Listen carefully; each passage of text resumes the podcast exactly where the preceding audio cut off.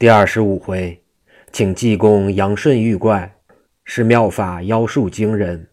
话说千里腿杨顺正要投诉，只见那老管家扫了他几眼，问杨顺：“你是玉山县的人，在如意村住家，你父母都不在了，你跟你族兄杨明度日，你这是从家中来？我正是盼想你呢。”杨顺说：“老管家，你怎么知道我的详细？”那老人说：“我自你幼小之时常抱你玩耍，这里是你至亲，我先回禀一声去。”杨顺一想，我这里没有亲戚家，我父母在，亦没有提过这件事，奇异得很，正自狐疑，只见老管家说：“叫你急速进来，来到这里，你还做客。我家员外一听你来，欢喜的手舞足蹈，快跟进去。”杨顺说。不要认错了人呢，跟着往里走，心中甚是不安。方一进二门，只见那正北房是五间，前廊挂着四只纱灯，院中有两个风灯，东西配房中已是灯光照耀。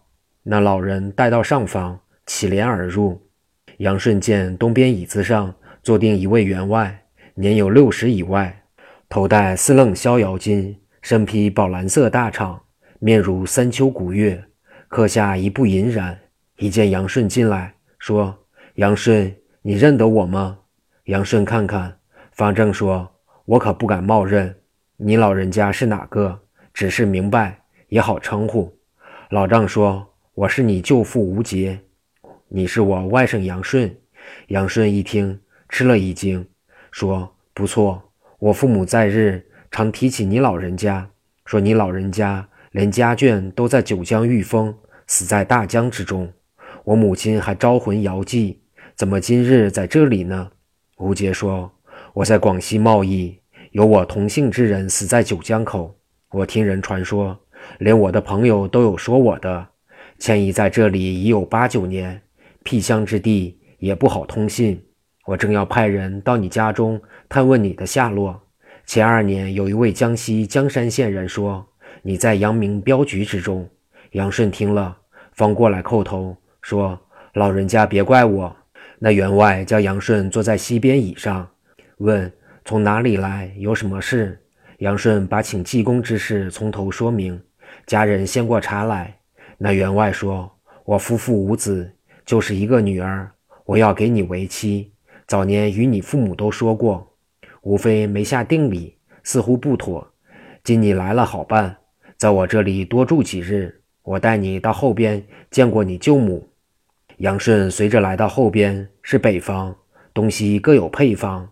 到上房之中一看，屋中甚是洁净，墙上挂着一轴八仙醉酒图，两旁有对联一副，写的是“夜饮客吞杯底月，春游人醉水中天”。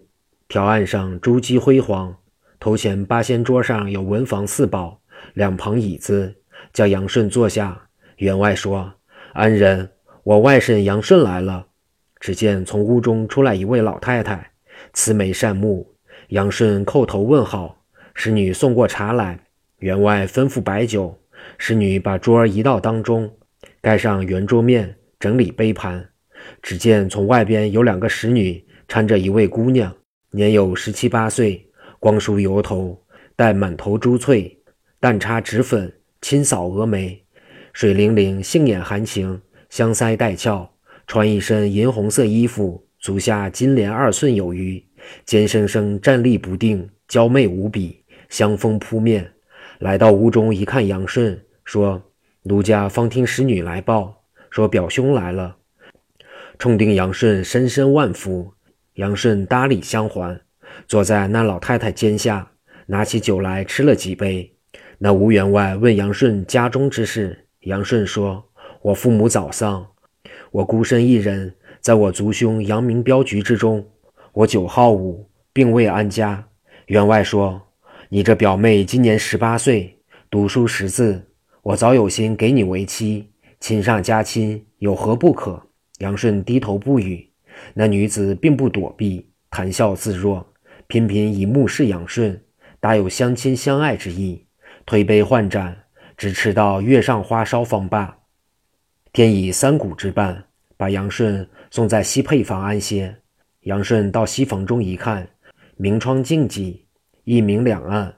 南里间靠前沿是床，床上有卧具，两侍女给放开。地下八仙桌上有蜡灯，自己酒已过量，心中知晓，要那两个侍女出去，自己安眠。两个侍女都生得俊美无比，照着杨顺直乐。杨顺说：“你们快去。”不要闹了。那大年纪使女有十六七岁，说：“我主人怕你醉了闹酒，没人伺候。我叫莲香，我们是伺候我们姑娘的，今派来伺候大爷。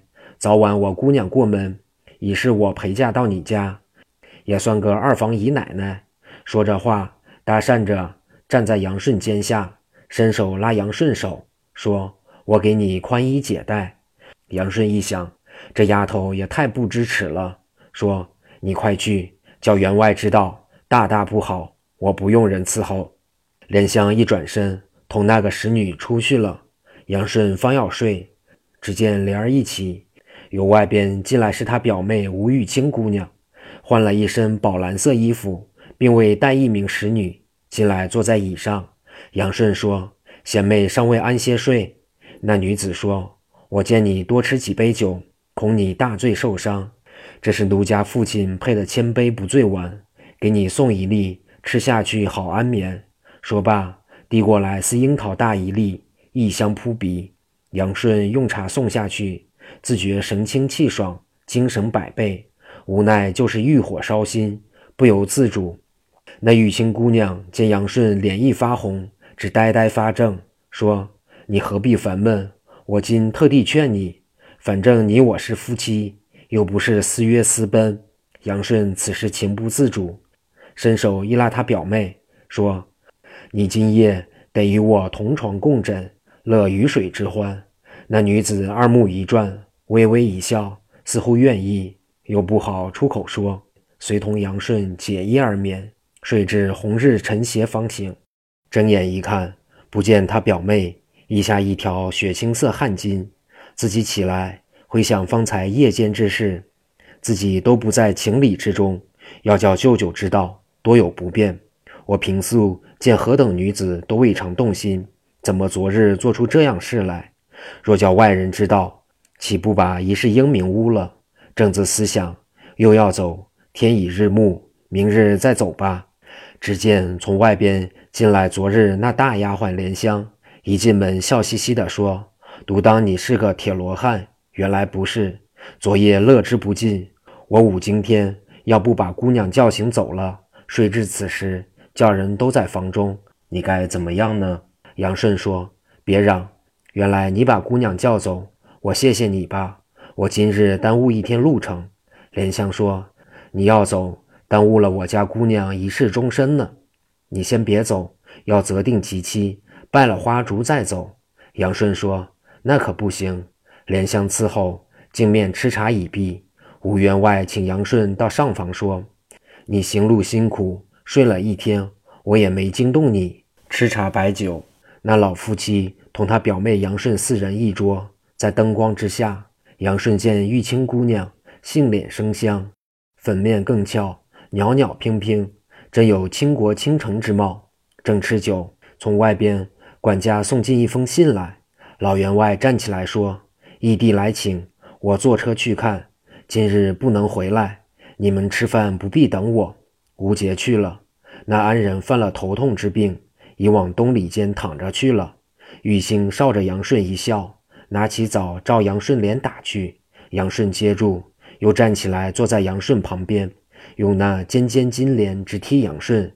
拿起酒来，自己喝了半杯，剩下酒。给杨顺送在口中，又捡了一块藕给杨顺吃着，重新叫莲香把我那桃花迷仙酒取来。莲香去了多时，取了一瓶，先给杨顺斟了一杯，自己斟了一杯，叫莲香退去，不必伺候。杨顺喝了几杯酒，觉得心猿难定，一马难拴。那玉清姑娘吃了一口酒，站起来送在杨顺口中，趁势坐在杨顺怀中。低言说：“咱二人快吃饭，吃完好去睡了，前去取乐。”那杨顺已入迷途，这时间连饭都吃不下去。瞧着玉清姑娘那娇媚之态迷人，直吃到三更以后，已不见员外回来，叫使女收拾了。二人携手又到西房同床而睡。二人一夜说不尽蜜语甜言。天明玉清去，杨顺方要睡，自己一想，我兄长遭的那样含冤之事，叫我请济公，我在这里做的都是什么事？想罢，起来穿好衣服。到院中一看，冷冷清清，不像昨日那样。信步到外边一看，大门由外边封锁，各门房没人。杨顺看是一所空宅，他窜出墙去一看，东边是一山村，这门封锁着，里边是一所空房。正自狐疑，只见东边来了一樵夫，直看杨顺。杨顺说：“兄台，这所院落是谁家的？里边没人住吗？”那樵夫摇头说：“你别问了，我看你一脸晦气，你快逃命吧。”杨顺连忙施礼，要问细情。那樵夫哈哈一笑，不慌不忙，从头至尾述了一番。杨顺吓得半晌不语。要知后事如何，且看下回分解。